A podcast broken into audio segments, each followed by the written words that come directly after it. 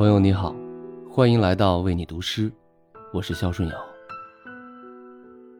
如果说人生是向着未知旅途的漂泊，漫长的路途中一定伴随着许多孤独和迷茫的时刻。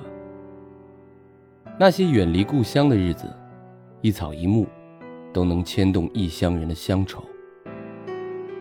今晚，我想和大家分享一首诗，来自诗人李元胜的《怀疑》。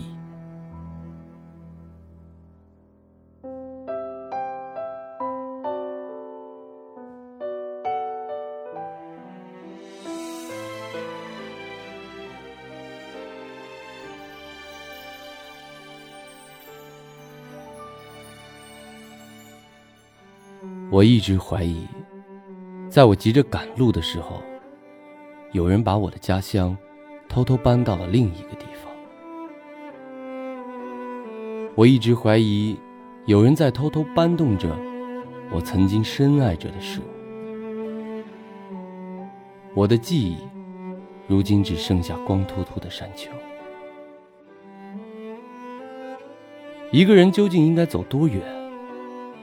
在这个遥远的城市，我开始怀疑盲目奔赴的价值。